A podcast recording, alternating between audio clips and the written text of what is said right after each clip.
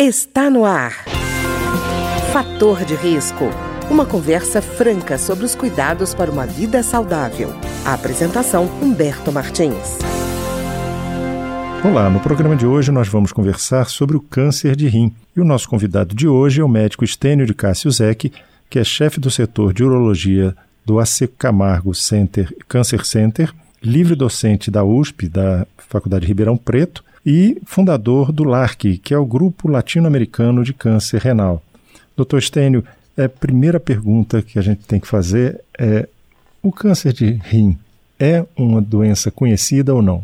Olha, o câncer de rim, eu diria que ele não é muito conhecido, porque ela, ela é frequente, mas não é tão frequente como o câncer de mama, câncer de próstata. Então, no, estado, no, no, Brasil existem poucos dados. Então, os dados oficiais do INCA falam ao redor de 6 mil casos por ano. Nos é. Estados Unidos, ao redor de 30 mil por ano. E com uma quantidade de mortes razoável. Enfim, no Brasil, nós temos 6 mil casos anos e quase um terço das pessoas morrem por esse câncer. É um tumor de alta letalidade e 30% das pessoas, quando são diagnosticadas, já têm metástase. Quer dizer, Se ela... você operar o câncer de rim, 30% ao diagnóstico já chegam com metástase. E quando você opera, de 20% a 50% vão desenvolver metástase. É um tumor bastante agressivo. Mas o que acontece é que hoje em dia, com a profusão dos exames de imagem, ultrassom, tomografia e ressonância, por sorte, a gente faz muito diagnóstico dos tumores pequenos, chamados tumores incidentais. A pessoa não tem dor, não sente nada. Ela vai fazer um check-up e acha um nódulo no seu rim. Uhum. Então ele não dá sintoma. Hoje em dia a maioria dos casos de rim não dá sintoma. Às vezes tem uma lesão de 5, 6, 8, 10 centímetros a pessoa não sente nada. Antigamente existia a tríade clássica, três coisas dor lombar, uma massa palpável no exame físico e urinava-se sangue, hematúria. Então, isso era clássico em Casinha, 30 anos atrás, 40. No Brasil diminuiu bem. Ah, há uns cerca de uns sete anos a gente participou de um estudo epidemiológico no Brasil, pela CBU, Sociedade Brasileira de Urologia, avaliamos quase 500 pacientes no país e só 5% tinha tríade. Então, a gente vê hoje que, através do, do LARC e dos dados da Secamag do Brasil, a gente pega quase 50% dos pacientes, sem sintomas, não sentem nada e acham câncer. Então, os sintomas são essa dor, são sangramentos, massa palpável, às vezes febre, calafrios, que são assim dispara neoplásica, sintomas que você não, não é de câncer de rim, pode estar associado a doença. Anemia ou um, um aumento dos glóbulos vermelhos no sangue, são síndromes comuns a várias doenças. Mas muitos pacientes não têm sintomas, por isso que é difícil diagnosticar às vezes. E, doutor Stênio, existe uma idade de prevalência da doença? Então, a maioria das pessoas apresentam mais câncer de rim a partir dos seus 50, 60 anos. 60 anos é o pico, né? É. Então, é, é dos 50 até uns 70 anos é maior prevalência. Mas, tudo que eu estou falando é câncer de rim esporádico, que a pessoa viveu muitos anos, adquire mutações e desenvolveu câncer, principalmente quando tem fatores de risco. Obesidade, hipertensão, diabetes, índice de massa corpórea elevado, uma dieta rica em carnes vermelhas, em gorduras saturadas, os fumantes, tem mais câncer de rim. O dado curioso do LARC é que nós vemos que 76% das pessoas com câncer na América Latina estão obesas ou sobrepeso. E muitos uhum. são tabagistas. Mas, embora ser obeso aumente o risco de ter câncer, embora fumar aumente o risco de ter câncer de rim, os fumantes e os obesos não têm um câncer de rim pior do que os não obesos não fumantes. Isso é um dado provocativo, interessante, que vai de contra dados norte-americanos e canadenses, e que o LARC vai seguir nessas pesquisas. Então, esse câncer esporádico, que é o mais comum em 95%, ocorre nessa faixa etária nessas pessoas. Mas existe um grupo de pacientes que tem o câncer de rim hereditário. Ah. A pessoa nasce com mutações no gene cromossoma, ele é programado para ter câncer de rim. Então, do mesmo jeito que você tem um gene para ter olho azul, olho castanho, lembra do azão azinho na escola, pensão pezinho, uhum. aquelas coisas? A Isso. pessoa já nasce com defeito genético como sono, ela nasce programada para ter câncer no rim. Então, com 30 e poucos anos, 28, 30 anos, já aparece um nódulo no rim, você opera, dali uns anos aparece no outro rim, depois volta no, no primeiro rim. E, então, esses pacientes, eles vão ter o câncer por uma ordem genética. A doença deles está no cromossomo. Uhum. O nódulo no rim é o, é o fenótipo da doença que é genotípico. Então, é diferente a abordagem dessas pessoas. Além de ter o câncer do rim, muitos têm outras doenças ligadas ao síndrome. Então, que tem a síndrome de von Hippel-Lindau, que tem muito câncer de rim, 60%, ele pode ter tumor no sistema nervoso central, lesão na retina, no cerebelo, lesões do pâncreas, lesão suprarrenal. Quer dizer, você às vezes fica tratando o rim e esquece de ver as outras lesões.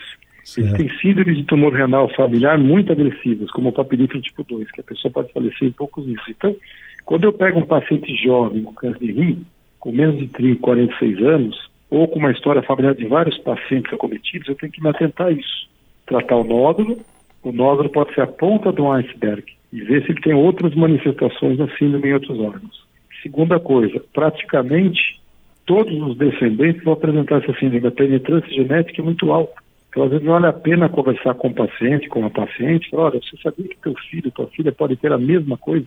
Uhum. E às vezes a pessoa pode não querer ter filhos, pode fazer uma vasectomia, preferir uma adoção, ser ventilador. Então, tem que discutir o segmento genético, aconselhamento genético, o segmento com vários deles, não só do rim, mas dos outros órgãos. Então, quem tem envolvido lindal, tem que olhar retina, fundo de olho, fazer uma ressonância de crânio, etc.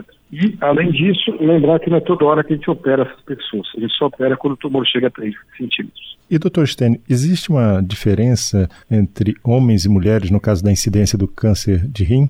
É, o câncer é mais, mais comum nos homens. Nós temos 2 para 1. Um. Então, se tiver 100 pessoas com câncer de rim, 60, 65, 70 são homens e 30% são mulheres. Talvez haja uma proteção hormonal, talvez seja pelo fato que os homens consumam mais, bebem mais, comem mais carne, mais proteína, estão mais hipertensos, mais mal cuidados, né? Mas o mundo inteiro é assim e existem estudos que sugerem que talvez seja mais agressivo em homens, alguns falam em negros, mas isso não está muito claro. No LARC não tem muita diferença nos dados do LARC, nesses nossos 4.500 pacientes, em termos de sexo ou de raça, não houve diferença. Houve mais nos homens, mas não foi um câncer mais agressivo.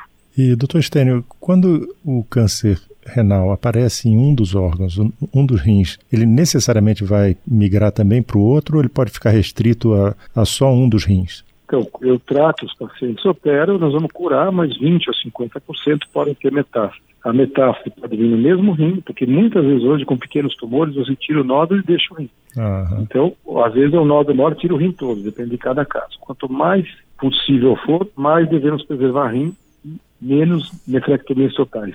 Devemos fazer a cirurgia parcial, tirar o nódulo e manter o órgão. Então, ele pode voltar nesse órgão, no outro rim, no pulmão, nos ossos, nas vísceras. Então depende muito como a pessoa está metastática. Se você operou e depois de alguns meses, alguns anos, foi uma coisa lenta, apareceu uma metástase única no osso, no pulmão, nós podemos ir lá e ressecar essa metástase, fazer uma nova cirurgia e livrá-la de medicações. Quando é muito indolente, você pode acompanhar por alguns meses até intervir com medicações. Quando já há várias metástases em diversos pontos, múltiplos, a cirurgia não é uma boa ideia. Então, você entra com medicações, que são as terapias de alvos moleculares, ou mais modernamente, imunoterapia, ou a combinação de ambos e com isso a gente consegue controlar por um bom tempo a doença. Não que vai curar o paciente, mas pode manter por meses ou anos o paciente vivo, vai trocando de medicações conforme a doença vai evoluindo. E doutor Stênio, a gente sabe que no Brasil existe muita hipertensão, né? É, não diagnosticada, pessoas com, com um quadro. Essa hipertensão não cuidada, ela pode gerar danos ao rim suficiente para criar um, um, um câncer?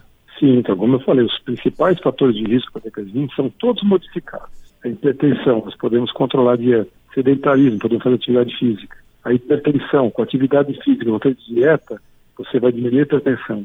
O uso de diuréticos, que é para controlar a hipertensão, aumenta o câncer de rim. O uhum. diabetes associado a isso. Então, quando a pessoa conscientiza disso, e está está de papel de campanhas públicas, uma população que tem uma dieta mais saudável, que evite estar acima do peso, que pratique atividade física, que não fume e controle a pressão, provavelmente vai ter menos câncer de rim, vai ter menos doença renal, vai ter menos câncer coloretal, câncer de mama, inúmeras doenças cardiovasculares, tumores de intestino e tumores de rim. Então, são coisas que têm um benefício enorme se você conscientizar a população de mudar o estilo de vida, largar o fogo, controlar a pressão, acertar a dieta, toda a população ganha, todo o país ganha.